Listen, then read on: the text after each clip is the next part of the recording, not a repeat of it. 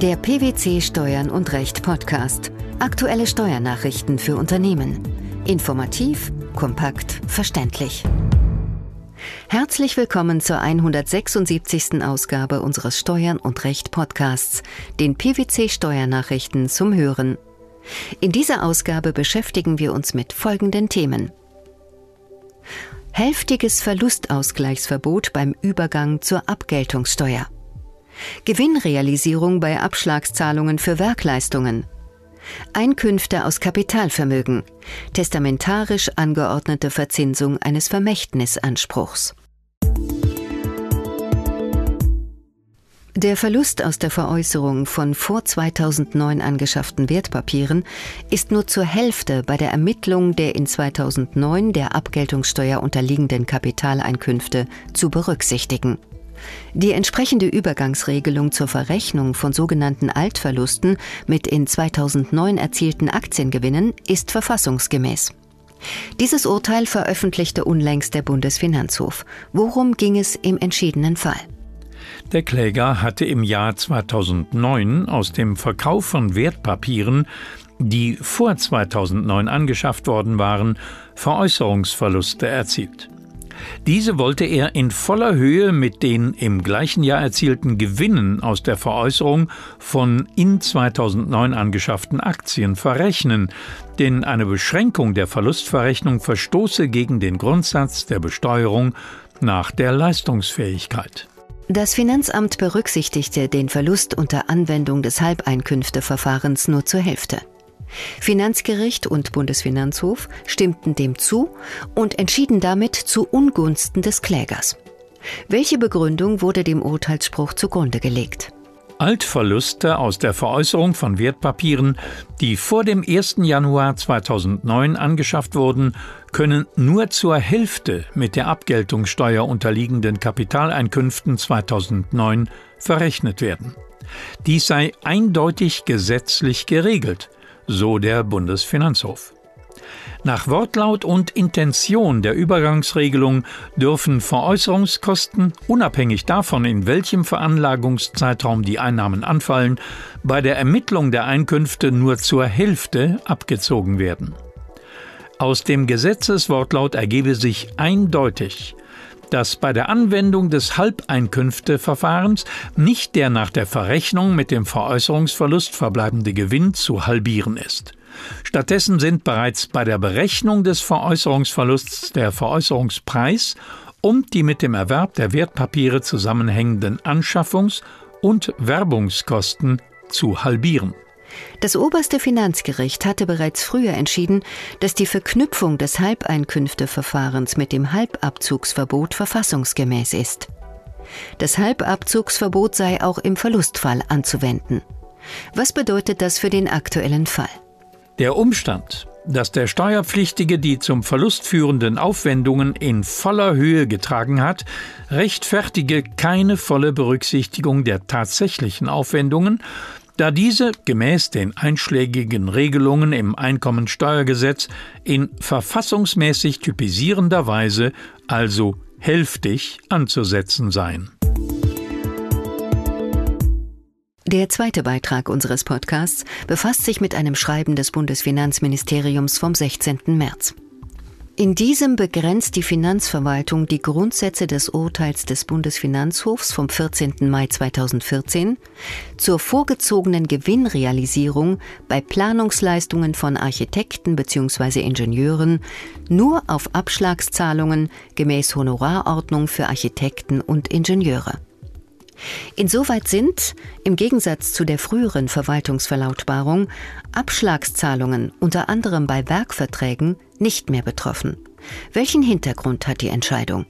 Der Bundesfinanzhof hatte in einem Urteil vom 14. Mai 2014 entschieden, dass eine Gewinnrealisierung bei Planungsleistungen eines Ingenieurs gemäß der Honorarordnung für Architekten und Ingenieure nicht erst mit der Abnahme oder Stellung der Honorarschlussrechnung eintritt, sondern bereits dann, wenn der Anspruch auf Abschlagszahlung entstanden ist.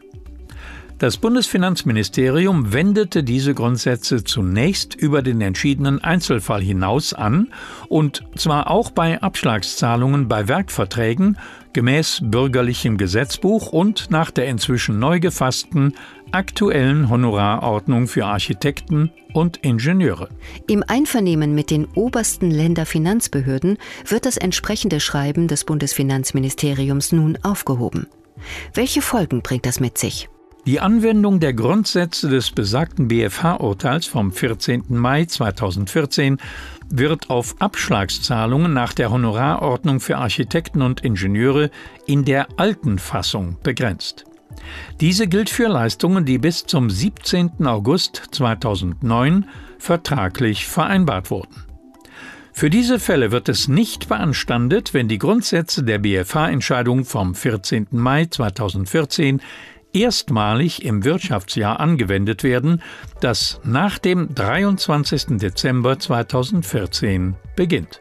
Zur Vermeidung von Härten kann der Steuerpflichtige den aus der erstmaligen Anwendung der Grundsätze der BFH-Entscheidung resultierenden Gewinn gleichmäßig entweder auf das Wirtschaftsjahr der erstmaligen Anwendung und das folgende Wirtschaftsjahr oder auf das Wirtschaftsjahr der erstmaligen Anwendung und die beiden folgenden Wirtschaftsjahre verteilen.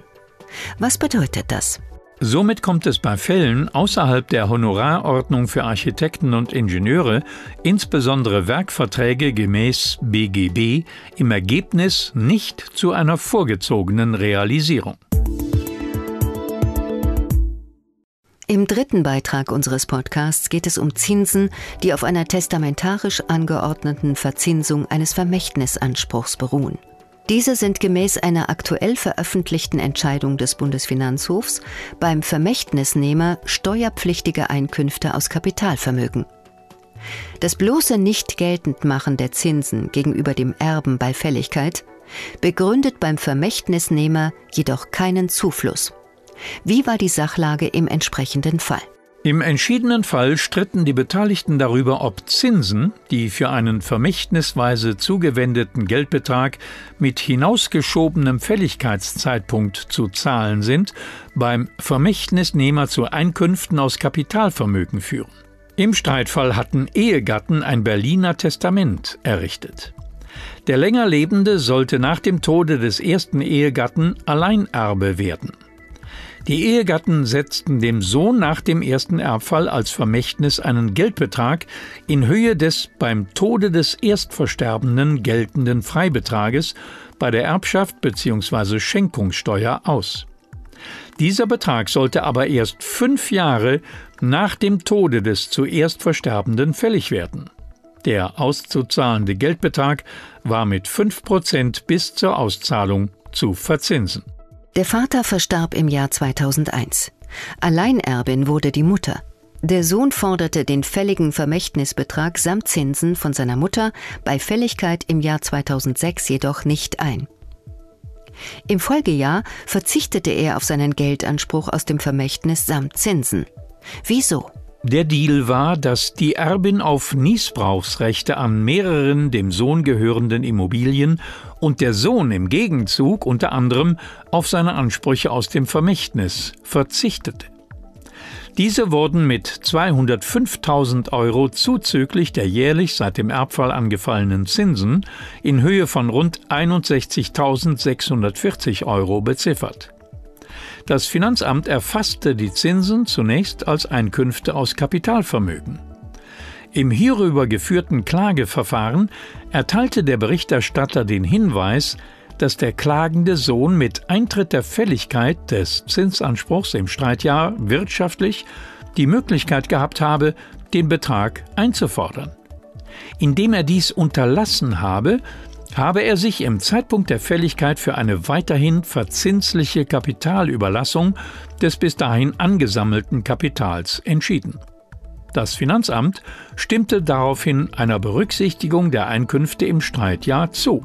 Es berücksichtigte insoweit Zinsen für fünf Jahre in Höhe von 51.250 Euro als Einkünfte aus Kapitalvermögen. Einspruch und Klage hatten keinen Erfolg. Anders beurteilte der Bundesfinanzhof den Fall. Wie sah die höchstrichterliche Auffassung aus? Nach Ansicht der BFH-Richter habe das Finanzgericht zwar zu Recht entschieden, dass dem Kläger ein verzinsliches, betagtes Vermächtnis zugewendet wurde und die ihm dadurch zustehenden Zinsen zu Einkünften aus Kapitalvermögen führen, es habe jedoch rechtsfehlerhaft einen Zufluss der Zinsen im Streitjahr bejaht. Zu welchem Fazit führt das den Senat? Der Bundesfinanzhof sieht die Zinsen aufgrund des Vermächtnisses als einkommensteuerpflichtige Einkünfte aus Kapitalvermögen an. Es liege ein sogenanntes betagtes Vermächtnis vor, das bereits mit dem Tode des Vaters im Jahr 2001 entstanden, aber erst fünf Jahre danach, im Streitjahr 2006, fällig geworden sei. Zinsen, die auf einer testamentarisch angeordneten Verzinsung eines betagten Vermächtnisanspruchs beruhen, sind beim Vermächtnisnehmer gemäß Einkommensteuergesetzes steuerpflichtig. Gleichwohl entschied das oberste Finanzgericht im Streitfall zugunsten des Sohns. Weder seien ihm im Streitjahr Zinsen gezahlt worden, noch stehe einer Auszahlung gleich, dass der Sohn es unterlassen habe, den fälligen Zinsanspruch gegenüber seiner Mutter geltend zu machen. Das heftige Verlustausgleichsverbot beim Übergang zur Abgeltungssteuer, die Gewinnrealisierung bei Abschlagszahlungen für Werkleistungen sowie die testamentarisch angeordnete Verzinsung eines Vermächtnisanspruchs. Das waren die Themen der 176. Ausgabe unseres Steuern und Recht Podcasts, den PwC Steuernachrichten zum Hören. Wir freuen uns, dass Sie dabei waren und hoffen, dass Sie auch das nächste Mal wieder in die PwC Steuernachrichten reinhören. Steuerliche Beiträge zum Nachlesen finden Sie in der Zwischenzeit unter blogs.pwc.de slash steuern und recht.